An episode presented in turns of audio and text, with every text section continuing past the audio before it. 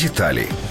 Деньги на финансирование страховой медицины будут выделяться из государственного бюджета. Правительство не будет создавать внебюджетный фонд и вводить дополнительные налоги для граждан. Медицинская страховая помощь будет охватывать 100% населения, включая безработных. Появится отдельный центральный орган исполнительной власти – Национальное агентство медицинского страхования. Оно будет перечислять средства за лечение из государственной казны и контролировать качество медицинских услуг. В 2000 2017-м эта модель заработает на первичном звене. Она будет выполнять техническую функцию распределения средств из бюджета напрямую поставщикам медицинских услуг. Врачи первичного звена смогут выбрать любую организационную форму работы, как на уровне поликлиник и амбулаторий, так и в качестве физического лица предпринимателя. Работа будет оплачиваться в зависимости от количества соглашений, которые заключает врач, а также соблюдения медицинских протоколов лечения и диагностики.